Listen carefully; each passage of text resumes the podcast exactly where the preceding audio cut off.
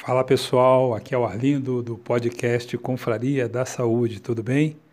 Hoje estou passando aqui para parabenizar aos meus companheiros do quadro de material bélico. Eu não sei se eu falei em lives anteriores, mas eu sou militar, eu sou coronel do Exército, estou na reserva, mas eu sou do quadro de material bélico. E na, no Exército brasileiro nós temos sete armas: infantaria, cavalaria, artilharia, comunicações, engenharia, intendência e material bélico. Hoje, nesse dia 30 de outubro, nós estamos comemorando os 62 anos do quadro de material bélico. E eu quero desejar aqui um grande abraço, felicidade, companheiros do quadro de material bélico. E eu tirei aqui uma, uma parte de uma, de uma live do Exército, onde está explicando, né, para quem não conhece, o que é o quadro de material bélico, quais são as responsabilidades de um militar, um oficial, uma praça do quadro de material bélico. Então, me acompanhe aqui no meu, na minha live. E se você está gostando de participar, curta, indica para seus contatos e nos segue, continua nos seguindo, tá bom? Um grande abraço para você e mais uma vez parabéns aos matibelianos. Oi, pessoal, tudo bem? Este é o Conheça Seu Exército, seu tutorial do Exército Brasileiro, e hoje vamos falar sobre o quadro de material bélico. Fica com a gente para poder acompanhar essa entrevista. Olá, pessoal, sejam bem-vindos ao Conheça Seu Exército, seu tutorial do Exército Brasileiro. E hoje nós estamos continuando aquela série sobre quadros, armas e serviços. Mas antes de eu começar a entrevista, quero lembrar você de se inscrever no canal do Exército no YouTube e também de seguir a gente nas outras redes sociais, como o Instagram e o Facebook, tá certo?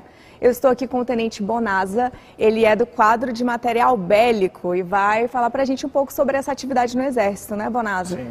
Fala para a gente um pouco sobre o que, que o pessoal de material bélico faz no Exército. O material bélico é o quadro dentro do Exército, né, que é responsável por toda a logística de manutenção do material motomecanizado, né, a gente entende como material motomecanizado as viaturas, né, seja elas blindadas, não blindadas, sobre rodas, sobre lagartas. Na parte de armamento, tudo que a gente imagina de armamento, a gente também é responsável pela manutenção. E por um meio muito nobre que o Exército tem, que são as aeronaves de asa rotativa. Né? Então, o material bélico também gerencia a manutenção de todo esse material, além do controle né, e distribuição de combustíveis, óleos e lubrificantes.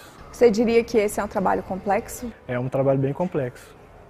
É, até pela diversidade de material que você estava falando, né? Deve ter sempre uma atualização aí de informações, né? É, exatamente. Hoje a tecnologia, né, o exército, ele cada vez mais compra equipamentos mais tecnológicos.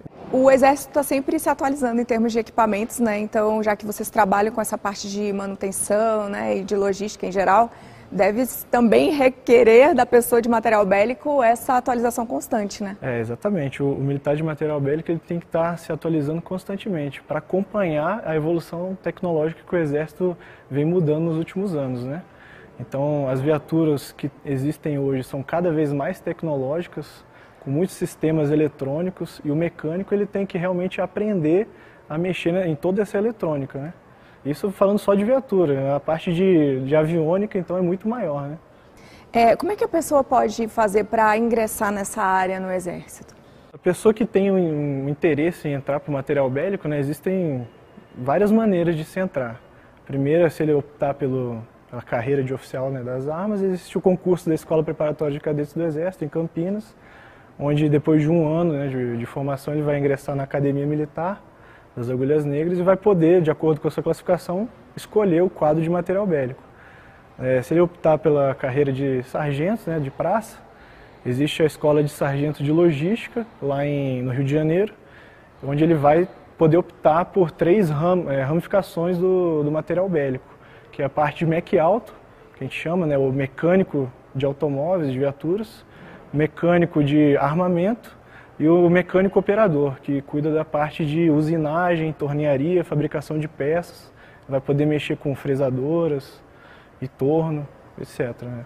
É, a gente estava conversando um pouco antes de começar a entrevista e você estava falando também sobre a possibilidade de a pessoa servir como temporário nessa área. Tem como aproveitar um curso que fez lá fora, nessa área de mecânica, por exemplo, e ingressar no Exército? Sim, é, cada vez mais o Exército está buscando na sociedade civil o especialista, né, o mecânico especialista. Ele, ele busca a pegar as pessoas que já têm experiência no mercado de trabalho, né, que trabalham em concessionárias, que têm cursos profissionalizantes no Senai, SET, Senat, e aí, por meio de análise curricular, cada região militar né, faz a sua, a sua análise curricular e ele seleciona esses civis para ingressar dentro uh, no Exército, né, já na área de material bélico.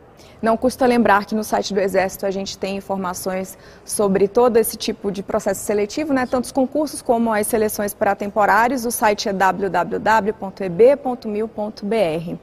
Agora, ainda falando sobre o material bélico, fala para a gente sobre qual é o perfil de quem costuma ir para essa área no Exército. Bom, acho que ah, caracter, as características né, que ele tem que ter, tem que ter muita, é uma função que requer muita responsabilidade, tem que ser uma pessoa metódica. Tem que ser uma pessoa. Eu fico pensando, né, que para esses equipamentos todos tem manuais, que a pessoa tem que seguir todo um procedimento à risca, né? Isso aí a pessoa exige da pessoa muita atenção. Exatamente, porque se a gente parar para pensar, um um torque errado que o mecânico aplica num parafuso ou deixa de aplicar pode causar um acidente aéreo, né, se, se, se ele estiver fazendo a manutenção em uma aeronave. Se for em uma viatura, ele deixa de observar algum procedimento relativo ao sistema de freios, a viatura fica sem freio.